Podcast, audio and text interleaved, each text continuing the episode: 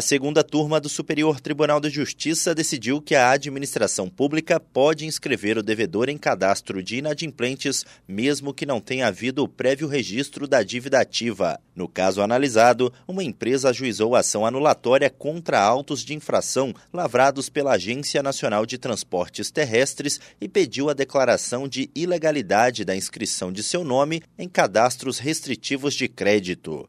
Em primeiro grau, o tribunal determinou a retirada do nome dos cadastros de inadimplentes, decisão que foi mantida pelo Tribunal Regional Federal da Segunda Região.